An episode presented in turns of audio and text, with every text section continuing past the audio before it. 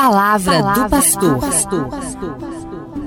Caros ouvintes, continuamos neste nosso bate-papo que eu espero esteja sendo bastante interessante, reflexão sobre a família, a sexualidade humana e matrimonial, e procurando uma resposta às nossas dúvidas à luz da fé sobre o sentido disso tudo.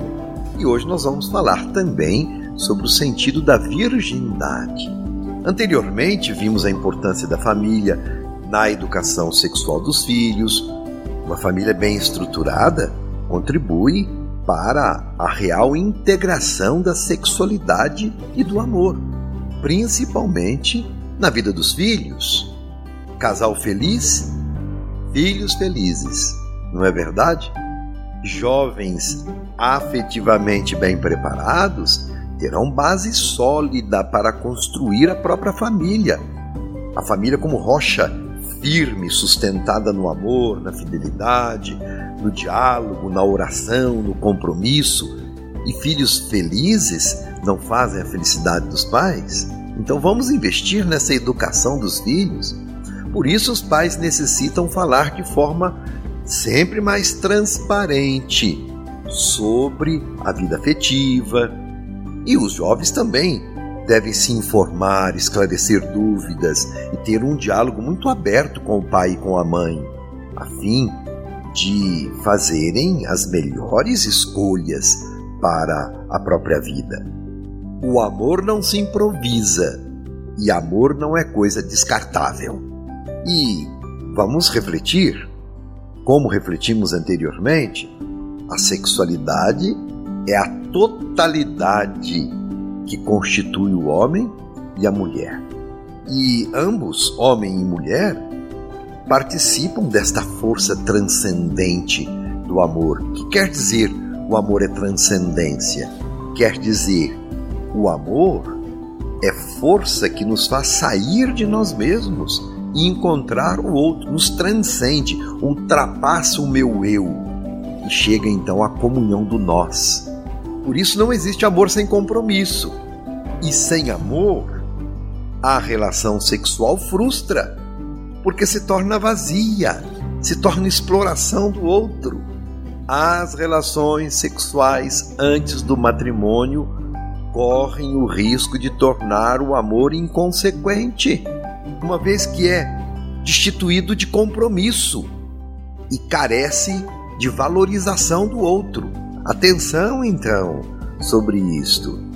Não é que está proibido, mas tudo tem que estar dentro desse plano mais amplo da vivência do amor, em função da felicidade do outro. E a virgindade? Olha, será que esse tema está fora de moda? O que tem a ver a virgindade com o matrimônio? Parece que falar de virgindade na atualidade é assunto fora de moda, coisa de gente antiga. Mas sabe de uma coisa? Não é não. Não é mesmo. É um estado de vida que precisa ser revalorizado. E já há jovens vivendo a virgindade com muita consciência. A virgindade também é uma forma de amar. Sim, é uma forma de amar assim como o casamento. Há aqueles que fazem opção de serem castos no namoro, por respeito, porque ama aquele que escolheu para a sua convivência. É sinal de respeito. Ou seja, vivem um namoro santo, porque preparam-se para uma vida a dois que não vai estar centrada somente na genitalidade e na relação sexual, que é muito importante, mas não é tudo de uma relação a dois. Então, há a dimensão da virgindade vivida por quem planeja uma vida a dois. E há outros que fazem a opção da virgindade como forma de viver a radicalidade do Evangelho. Deixar tudo e seguir Jesus. Doar-se por amor, de um modo mais inteiro e total.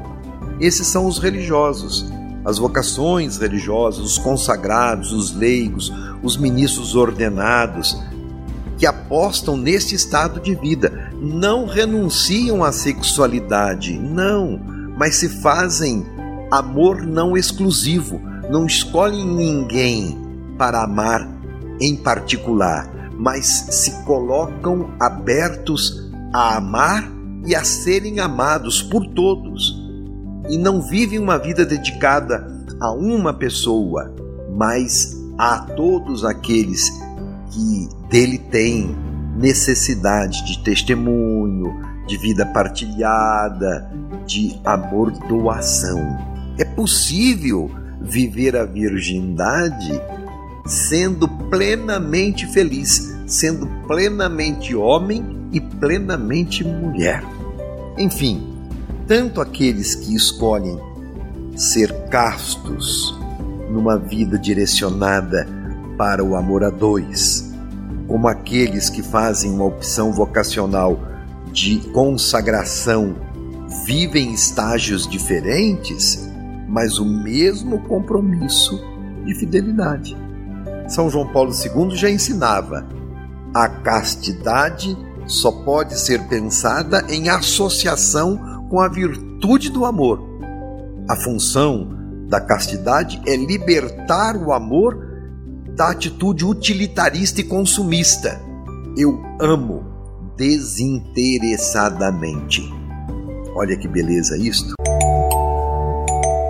Nós estamos no mês vocacional e somos convidados a rezar e refletir as diversas vocações.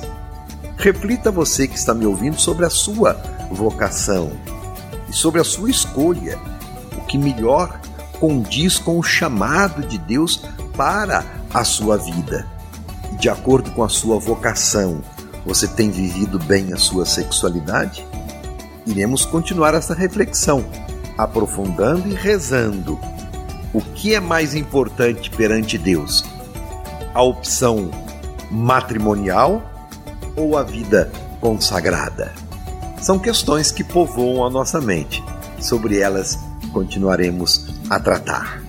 Meu abraço, fique com Deus e a minha bênção também. Você ouviu Palavra do Pastor.